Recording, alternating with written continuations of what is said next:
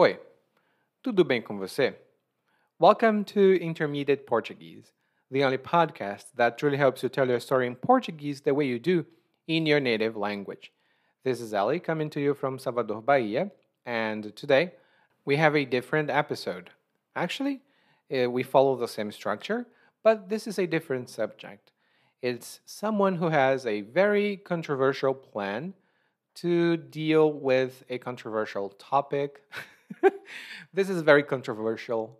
And in addition to the vocabulary that you have in the story today, we have more in the learning guide. If you haven't seen the learning guides yet and you would like to take a look at one of them to see whether this is something you would like to include in your learning routine, go to www.portuguesewitheli.com forward slash school. Again, www.portuguesewitheli.com forward slash school. There, you'll find some more information about the learning guides and what I do with the podcasts. You'll be able to request one uh, learning guide for you. You can take a look at it and decide whether this is something you would like to have or not. And now, we're going to go and start our episode number 199. It's a long way. 199. Caramba, muito. Um plano controverso.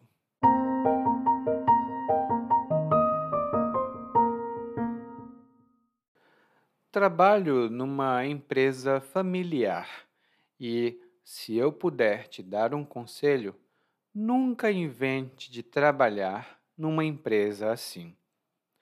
Além de ter que lidar com os desacertos de um monte de gente que não enxerga um palmo adiante do nariz, ainda precisa ficar escutando asneira de seu chefe, porque não pode denunciá-lo para a direção da empresa. Afinal, seu chefe é filho do dono. E só para dar nome aos bois, estou falando do Abelardo.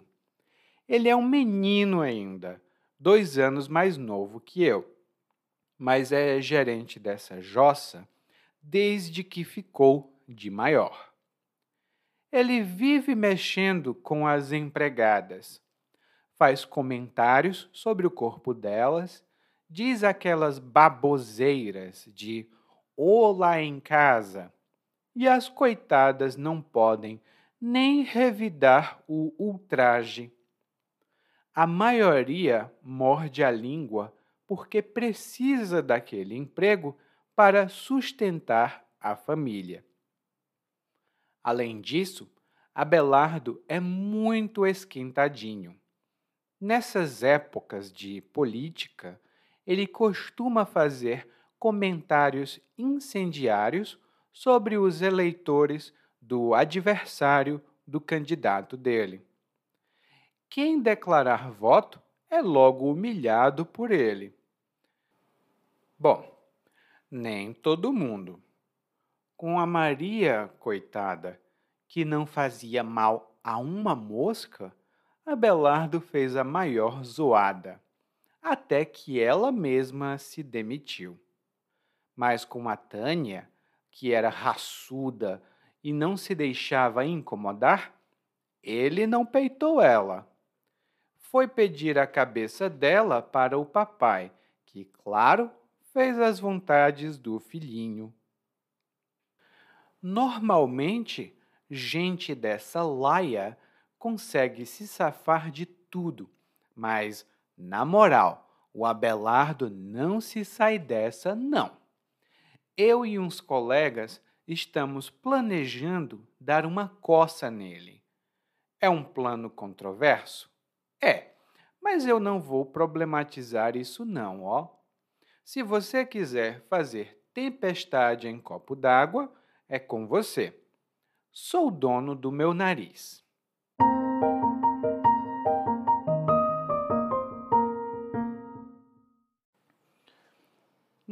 Nosso episódio de hoje, o narrador começa falando que ele trabalha numa empresa familiar. E aparentemente, ele não gosta muito de trabalhar nesse tipo de empresa. E uma empresa familiar não é uma empresa que você conhece. Não. É uma empresa que é administrada por uma família. Aqui no Brasil, muitos pequenos negócios são empresas familiares.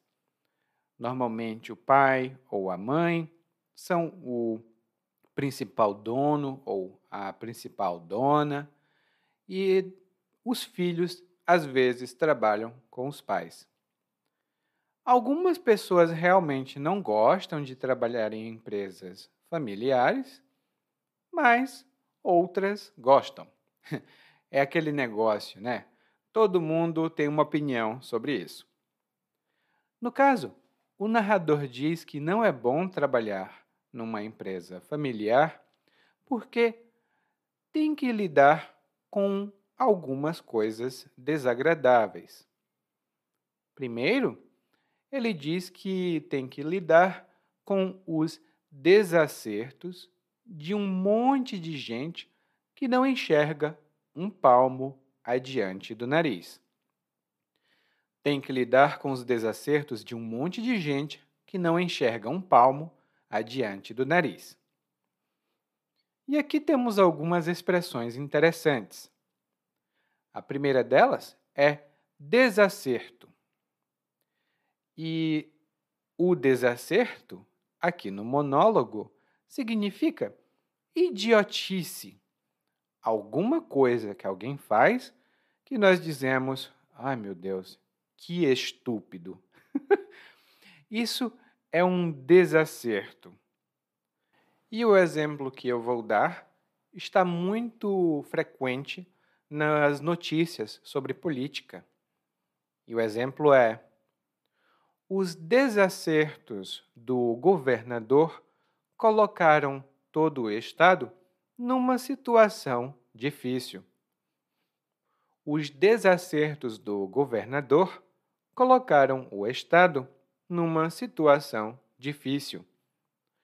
Ou seja, o governador tomou várias decisões que não foram inteligentes, foram decisões estúpidas e por isso o Estado todo ficou numa situação difícil. Muitas pessoas também têm uma, uma experiência com o que eu vou dizer, não todas as pessoas, mas algumas pessoas cometem desacertos financeiros. Elas às vezes gastam muito mais do que têm com coisas que não são tão importantes. Então, isso pode ser um desacerto financeiro. Desacerto tem outros significados que estão lá no nosso guia de aprendizagem. A segunda expressão que o narrador utiliza é uma que talvez você conheça, que é um monte de gente. E quando nós dizemos um monte de blá blá blá, isso significa que é uma grande quantidade de alguma coisa. Um monte de gente, então, é uma grande quantidade de gente. Muitas pessoas. Um monte de dinheiro é o que eu queria ter para viajar. Mas eu não tenho. então, um monte de alguma coisa. E a terceira expressão é não enxergar um palmo adiante do nariz não enxergar um palmo adiante do nariz. E um palmo é a distância, né? é a medida de uma mão aberta. Quando você abre a sua mão, essa extensão é um palmo. E, informalmente, quando nós dizemos que alguém não enxerga um palmo adiante do nariz, isso significa que essa pessoa é intelectualmente limitada. Ou seja, ela é burra ou é ignorante. Não é uma coisa positiva a se dizer sobre alguém. Alguém não enxerga um palmo adiante do nariz. E um exemplo que eu posso dar é: eu não entendo como o João pode ser o gerente dessa empresa. Ele não enxerga um palmo adiante do nariz. Como ele consegue administrar essa empresa?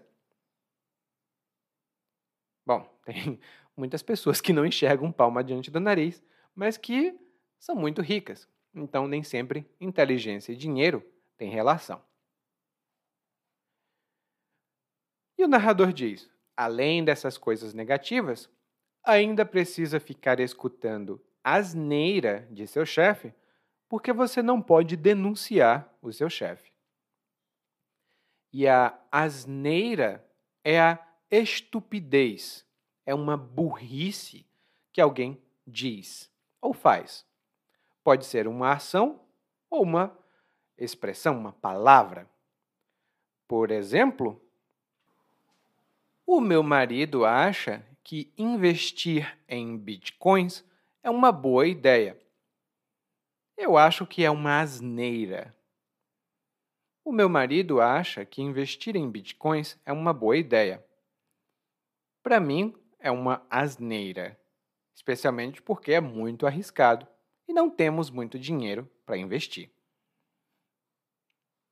Bom, algumas pessoas acham realmente que é asneira, outras não. Vai depender da situação.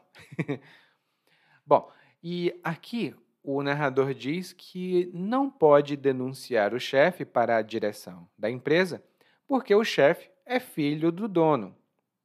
E esse é um dos problemas que pode acontecer numa empresa familiar.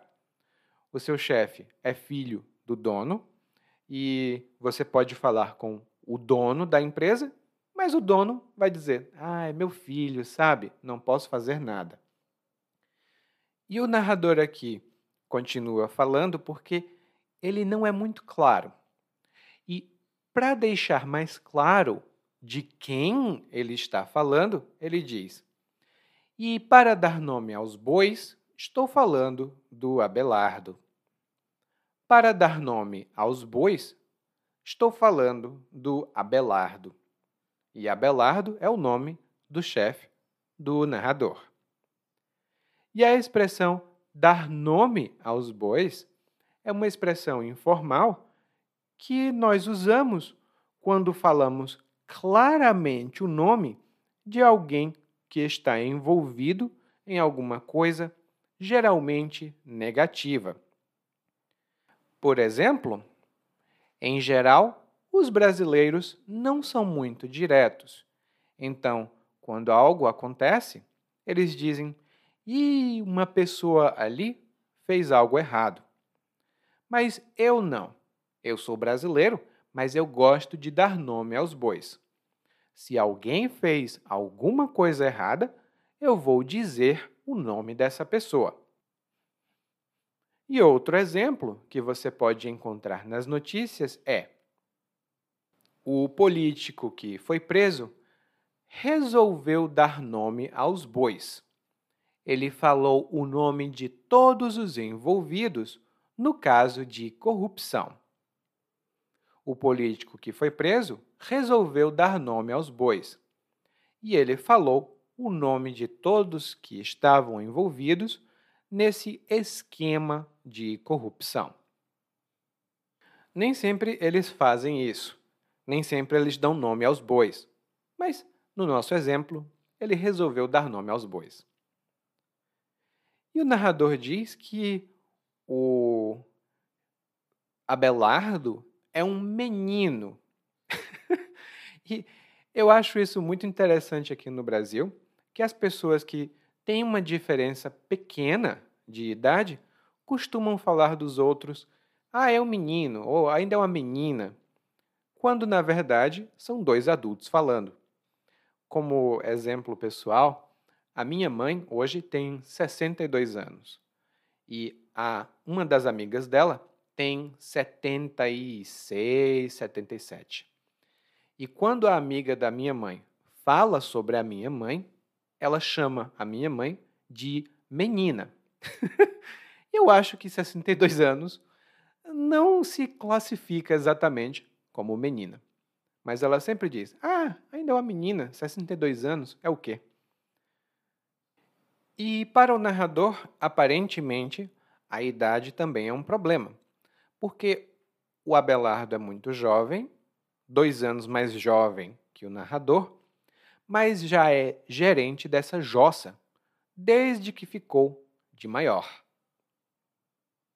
Ele é muito jovem, mas é gerente dessa jossa desde que ficou de maior. E aqui temos duas expressões interessantes. A primeira delas é jossa.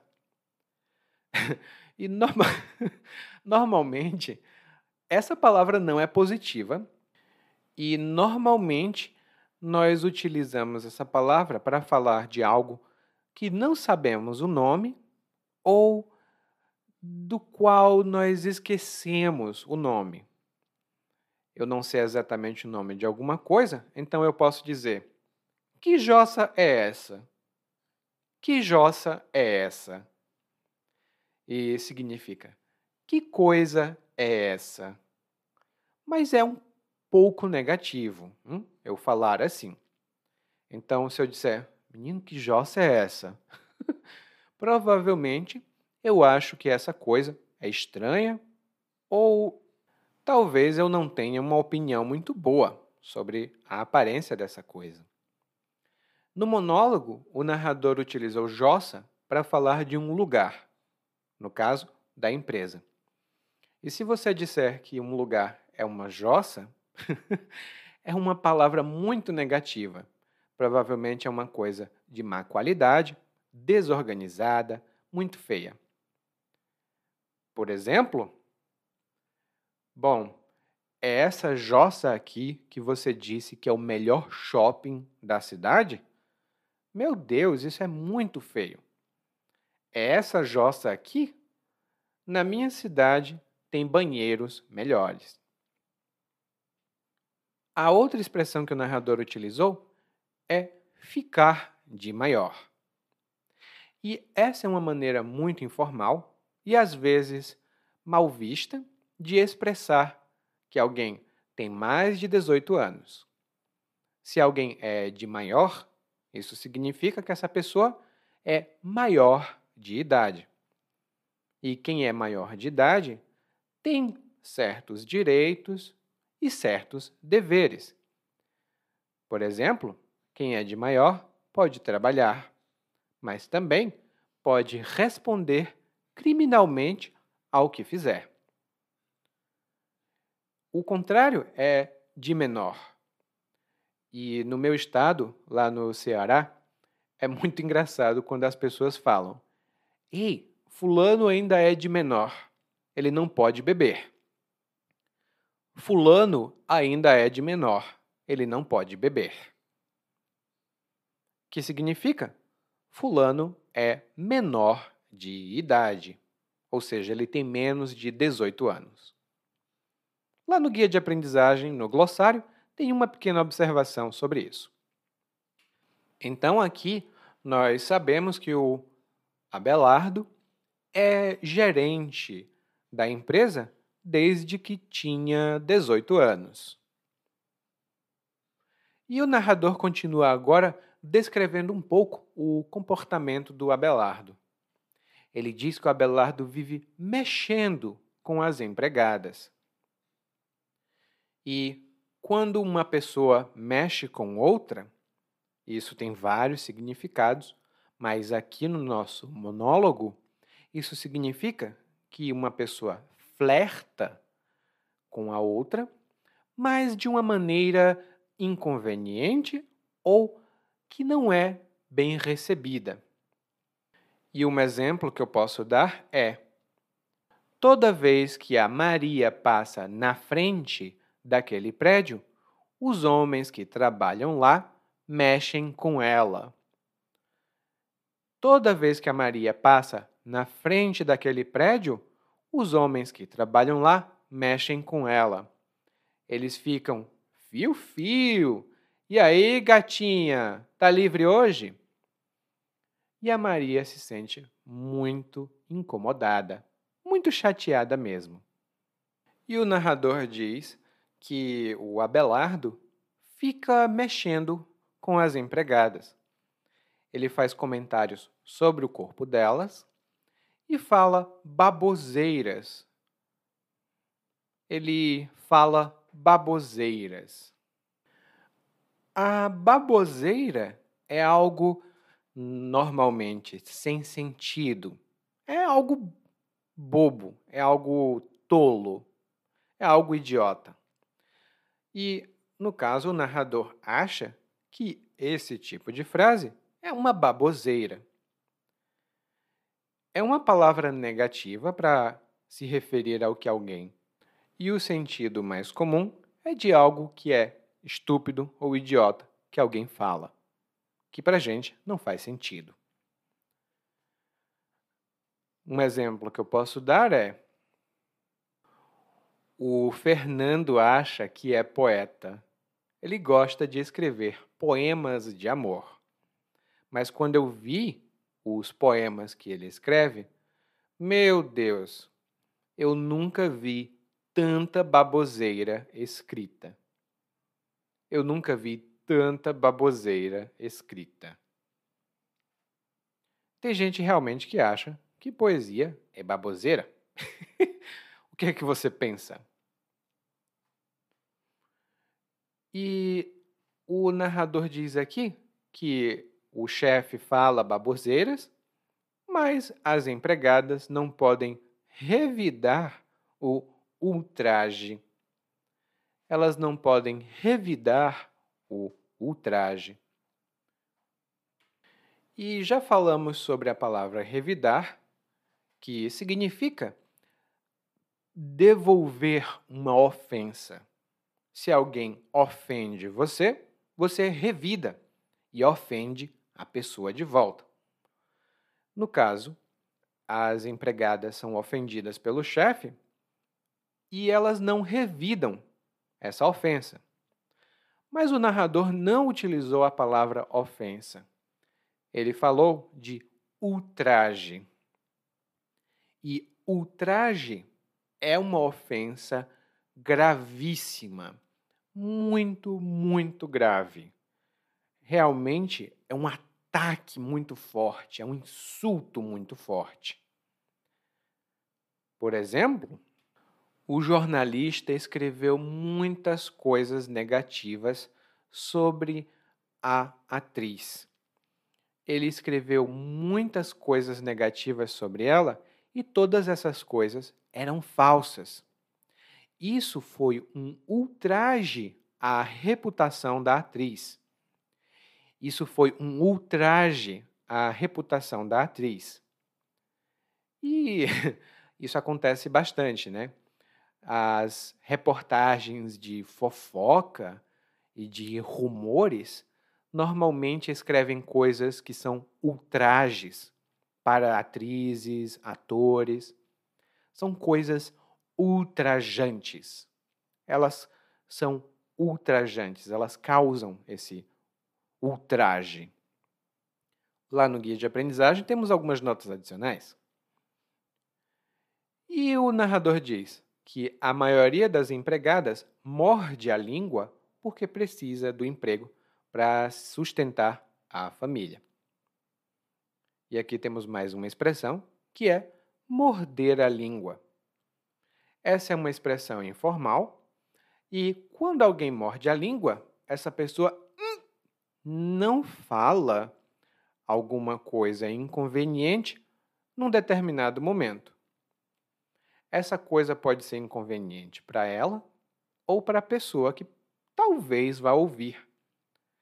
E aqui eu vou dar um exemplo de uma coisa que aconteceu comigo que eu deveria ter mordido minha língua. Mas vamos lá. O que aconteceu foi o seguinte: eu estava no ônibus e vi uma mulher. A mulher parecia estar grávida, né? ela parecia ter um bebê na barriga. Então eu pensei, bom, eu vou oferecer o meu lugar, a minha cadeira, para essa mulher. Ai, ai, ai, eu devia ter mordido minha língua, porque o que eu disse foi muito inconveniente. Eu disse: Senhora, você quer se sentar na minha cadeira? Porque você está grávida. E ela disse: Eu não estou grávida. Então eu devia ter mordido minha língua. Eu devia ter ficado calado e não dito o que eu disse. Morder a língua tem outros significados que estão lá no guia de aprendizagem. Dê uma boa olhada no glossário e também no corpo do texto principal. Bom, o narrador não para a descrição do chefe por aí. Esse chefe não é muito bom, né? Ele diz que o Abelardo é esquentadinho. O Abelardo é esquentadinho. E uma pessoa esquentadinha é uma pessoa que se irrita com facilidade. Ela é esquentada. Quando eu era mais jovem, eu era esquentadinho. Eu ficava irritado muito facilmente com qualquer comentário. Hoje não. Hoje já não sou mais tão esquentadinho. E o narrador continua dizendo aqui que nessas épocas de política, o Abelardo faz comentários incendiários sobre os eleitores do outro candidato, né, do candidato adversário. E só uma pequena nota cultural: aqui no Brasil isso realmente acontece. Lá no guia de aprendizagem eu tenho algumas reportagens mas alguns chefes fazem comentários incendiários sobre quem vota em outros candidatos. E um comentário incendiário é um comentário que causa revolta, que causa indignação. Você fica muito revoltada quando você escuta esse comentário. E um exemplo que eu posso dar é o apresentador de televisão foi demitido depois de fazer comentários incendiários sobre a família real. O apresentador foi demitido depois de fazer comentários incendiários sobre a família real. E esse exemplo é baseado numa notícia que eu vi sobre um jornalista que fez comentários incendiários sobre a família real do Reino Unido. Esse vocabulário é comum nas notícias. E o narrador continua dizendo: ele faz comentários incendiários sobre os eleitores. Se uma pessoa declara que vota nesse candidato, o chefe humilha essa pessoa. Ou seja, essa pessoa é humilhada pelo chefe. E humilhar significa tratar uma pessoa com desprezo. É como se essa pessoa não valesse nada. Por exemplo, a patroa humilhou a empregada que comeu a comida que estava na geladeira. A patroa humilhou a empregada que comeu a comida que estava na geladeira.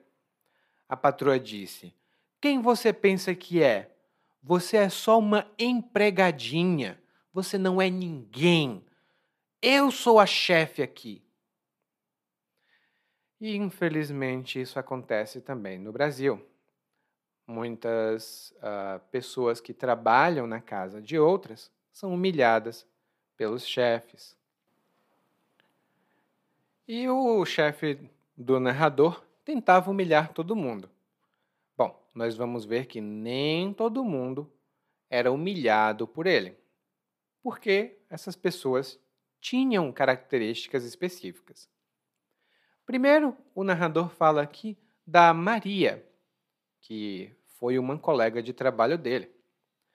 A Maria não fazia mal a uma mosca. a Maria não fazia mal a uma mosca. E essa expressão é muito informal. Não fazer mal a uma mosca. E nós utilizamos essa expressão para falar de alguém que nós achamos que é completamente inocente. É uma pessoa inofensiva.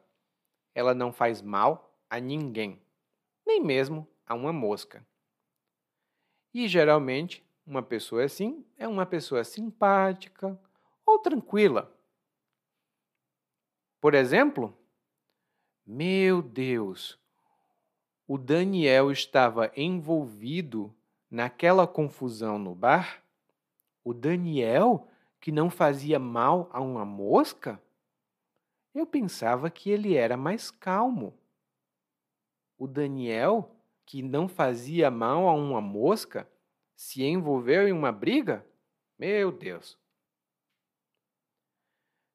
Essa colega de trabalho, a Maria, não fazia mal a uma mosca e o Abelardo fez a maior zoada até que a Maria se demitiu. Ele fez a maior zoada até que a Maria se demitiu. E zoada, muitas vezes pronunciada como zoada, é uma palavra informal que originalmente significa barulho. Mas quando alguém faz zoada, isso também significa que essa pessoa causa perturbação. Ela perturba outras pessoas que estão em um determinado ambiente.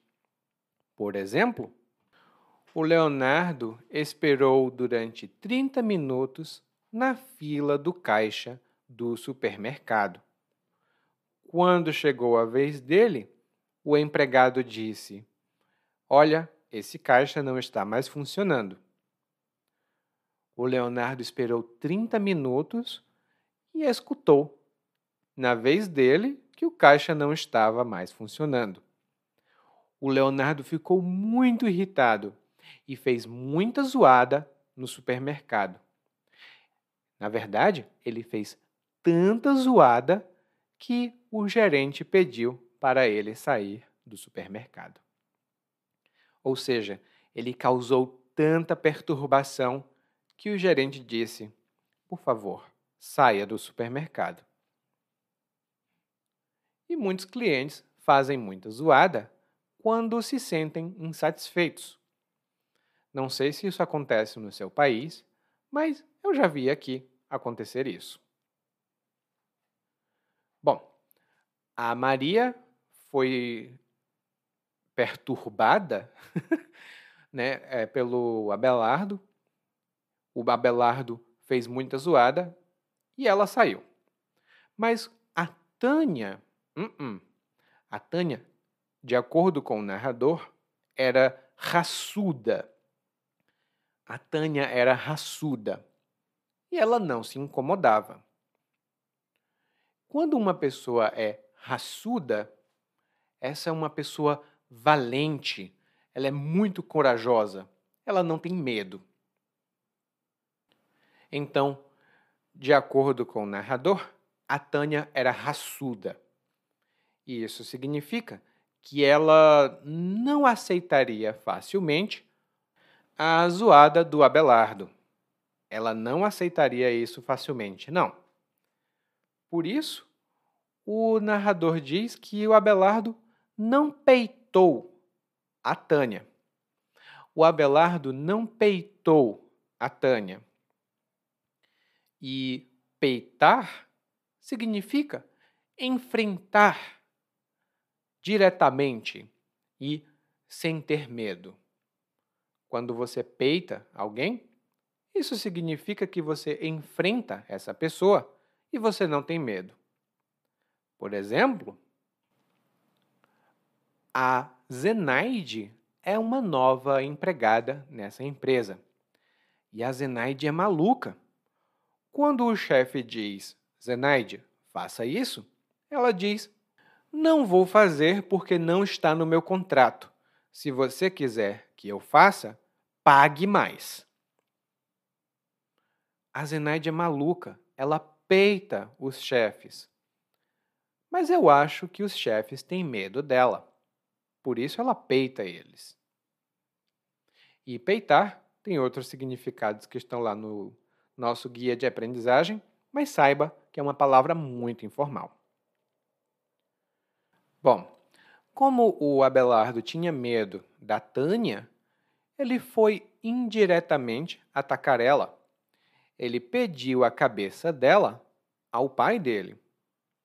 E o pai dele fez a vontade dele. Aqui temos duas expressões utilizadas informalmente, uma delas muito comum em empresas. A primeira delas é pedir a cabeça de alguém. E o exemplo dessa expressão é: o Gustavo trabalha como programador. Ele fez um programa muito importante para a empresa, mas ele cometeu um erro gravíssimo de segurança. E por isso, o chefe dele pediu a cabeça do Gustavo. Ou seja, o chefe pediu que o Gustavo fosse punido, que ele recebesse uma punição. E a punição mais comum em uma empresa é ser demitido ou ser demitida. Então, se numa empresa alguém pede a sua cabeça, isso significa que essa pessoa quer que você seja demitido ou demitida. E a outra expressão que o narrador falou foi fazer as vontades de alguém. Normalmente nós usamos essa expressão no singular, fazer a vontade de alguém. E quando você faz a vontade de alguém, isso significa que você faz o que essa pessoa deseja e pede. Por exemplo, eu nunca faço as vontades dos meus filhos. Porque se eu faço a vontade deles hoje, amanhã eles vão esperar que eu faça de novo. E talvez não seja possível. Então, eu nunca faço as vontades dos meus filhos para que eles não fiquem mal acostumados. E aí o narrador continua falando que gente dessa laia consegue se safar de tudo. Gente dessa laia consegue se safar de tudo. E laia é a mesma coisa que tipo, mas é uma palavra muito negativa. Normalmente nós falamos de pessoas de uma laia, ou pessoas dessa ou daquela laia, que são pessoas de um tipo não muito agradável, muito negativo. Por exemplo, meus pais me dizem que eu não posso ser amigo dos meninos que moram naquele bairro, porque gente daquela laia não é muito honesta. Gente daquela laia não é muito honesta. Os meus pais não entendem nada. Eles são muito preconceituosos. E isso acontece às vezes, né? Os pais dizem: olha, não ande com gente daquela laia, porque aquelas pessoas ali só são problema. Elas trazem muito problema gente dessa laia traz muito problema. Bom, e a outra expressão que o narrador utilizou foi se safar. E esse é um verbo comum também, não é nem formal nem informal. E a conjugação é pronominal, ou seja, eu me safo, você se safa, mas também pode ser direta, como o pai safou o filho. E quando uma pessoa se safa de uma situação, isso significa que ela escapa de uma situação que é perigosa ou negativa para ela. Por exemplo, teve uma confusão muito grande no bar onde eu estava. As pessoas começaram a brigar, começaram a jogar copos e garrafas, e eu me safei por pouco. Eu me safei por pouco, porque muitas pessoas se feriram e ficaram machucadas lá. E um outro exemplo que eu posso dar, que nós vemos às vezes na, na política, aqui no Brasil também, e hoje eu estou bem político, é que os políticos cometem muitos crimes, mas quase sempre eles se safam porque eles conhecem gente muito poderosa. Geralmente eles se safam porque eles conhecem gente muito poderosa. Em seguida, o narrador diz: Mas, na moral, o Abelardo não se sai dessa, não. Na moral, o Abelardo não se sai dessa, não. E uma expressão aqui, na moral, é muito informal e utilizada no dia a dia aqui no Brasil. Ela tem vários significados dependendo da situação, mas aqui no monólogo ela significa com certeza. Por exemplo, na moral, ele não vai escapar dessa, não. Eu vou bater nele. Na moral, ele não escapa dessa, não. Eu vou bater nele. Que é com certeza eu vou bater nele. Tem uma música também muito famosa aqui no Brasil. Eu não vou cantar porque eu não sei como cantar, mas vai estar no guia de aprendizagem um link para ela. E você também pode encontrar o link para essa música na descrição do nosso episódio no seu reprodutor de podcast. Bom, e o narrador diz aqui, na moral, ele não se sai dessa, não. Ou seja, com certeza ele não escapa dessa. Ou seja, o narrador diz que gente dessa laia normalmente se safa, mas com certeza o Abelardo não vai se safar. E do que ele não vai se safar? Bom, o narrador e uns colegas dele têm um plano um pouco esquisito, porque eles querem dar uma coça no Abelardo. Eles querem dar uma coça no Abelardo. E dar uma coça em alguém significa dar uma surra em alguém, bater, bem muito nessa pessoa. Ou seja, o narrador está planejando bater no chefe. Isso não é bom, eu não apoio, mas eu acho engraçado que ele queira dar uma coça no chefe dele. E aí o narrador diz: é um plano controverso? É, mas eu não vou problematizar, não. ele ficou um pouco perigoso. É um plano controverso? É, mas eu não vou problematizar, não. E controverso, né, quando nós dizemos que alguma coisa é controversa, isso significa que existe uma polêmica sobre essa coisa. Umas pessoas têm uma opinião a favor, outras pessoas têm opinião contra, mas ninguém concorda. É um pouco controverso. No caso, bater no seu chefe é uma ideia controversa. Algumas pessoas, com certeza, na moral, muitas pessoas gostariam de bater no chefe.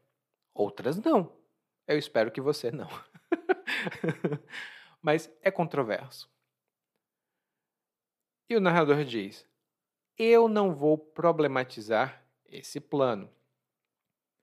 E quando nós problematizamos alguma coisa, nós passamos a considerar que essa coisa é um problema e nós precisamos discutir esse problema para chegar a uma solução. Lá no guia de aprendizagem eu tenho mais notas sobre isso, mas é uma palavra muito utilizada, especialmente nos círculos acadêmicos. Eles problematizam algumas coisas para poder analisar. E o narrador agora fala diretamente para você, ouvinte do nosso podcast. Ele diz: Olha, se você quiser fazer tempestade em copo d'água, é com você. Eu sou dono do meu nariz. Se você quiser fazer tempestade em copo d'água, é com você. Eu sou dono do meu nariz.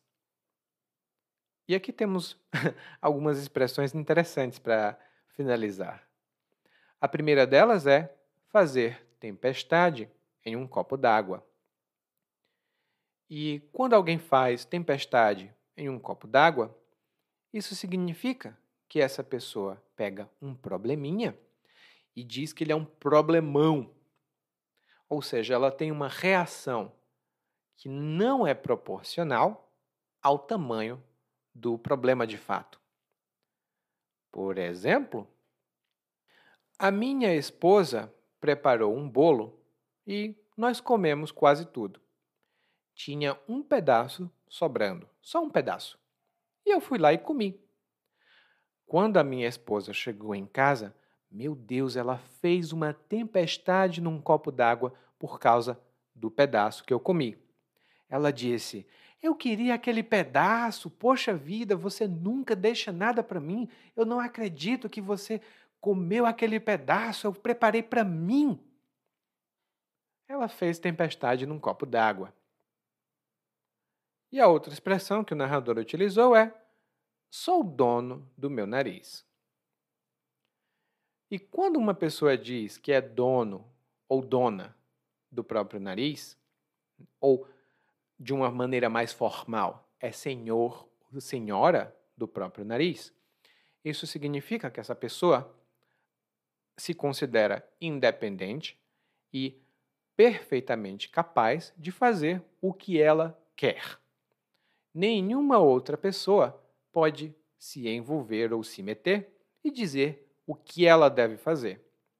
Ela é independente e capaz de fazer o que ela quer. Então, quando o narrador diz eu sou dono do meu nariz, isso significa: olha, eu vou bater no meu chefe, você pode dizer o que quiser, para mim não me importa, porque eu tomo as minhas decisões. Eu sou dono do meu nariz. Eu faço o que eu quiser. Eu sou dono do meu nariz. Bom, tudo bem, você é dono do seu nariz, mas daí a cometer um crime, nós podemos questionar. Por isso que esse é um plano controverso. Agora, nós vamos ouvir o monólogo mais uma vez, mas dessa vez na velocidade natural. Trabalho numa empresa familiar e se eu puder te dar um conselho, nunca invente de trabalhar numa empresa assim. Além de ter que lidar com desacertos de um monte de gente que não enxerga um palmo adiante do nariz, ainda precisa ficar escutando a asneira do seu chefe, porque não pode denunciá-lo para a direção da empresa. Afinal, seu chefe é filho do dono. E só para dar nome aos bois, estou falando do Abelardo. Ele é um menino ainda, dois anos mais novo que eu, mas é gerente dessa jossa desde que ficou de maior. Ele vive mexendo com as empregadas, faz comentários sobre o corpo delas, diz aquelas baboseiras de "olá em casa", e as coitadas não podem nem revidar o ultraje. A maioria morde a língua porque precisa daquele emprego para sustentar a família. Além disso, Abelardo é muito esquentadinho. Nessas épocas de política, ele costuma fazer comentários incendiários sobre os eleitores do adversário do candidato dele. Quem declarar voto é logo humilhado por ele. Bom, nem todo mundo. Com a Maria, coitada, que não fazia mal à mosca, Abelardo fez a maior zoada, até que ela mesma se demitiu. Mas com a Tânia, que era raçuda e não se deixava incomodar, ele não peitou ela. Uh -uh. Foi pedir a cabeça dela para o papai, que, claro, fez as vontades do filhinho. Normalmente, gente dessa laia consegue se safar de tudo, mas na moral, o Abelardo não se sai dessa não. Eu e uns colegas estamos planejando dar uma coça nele. É um plano controverso? É, mas eu não vou problematizar isso não, ó. Se você quiser fazer tempestade em copo d'água, é com você. Sou o dono do meu nariz. Oi, tudo bem? Provavelmente você escuta nosso podcast há algum tempo. Bom, se não for o caso, eu me apresento para você. Eu sou o Eli, é, para Eliakim, e sou professor de português, responsável pelo podcast, pelo site portuguesewithellie.com, pelo outro site readbrazilianportuguese.com e muitas outras fontes de conteúdo para aprendizes de português que, como você, querem falar e entender o português brasileiro. Se você gostar desse podcast, você pode fazer uma avaliação do nosso podcast no Apple Podcasts. Você pode fazer a sua avaliação e isso ajuda muito. Obrigado.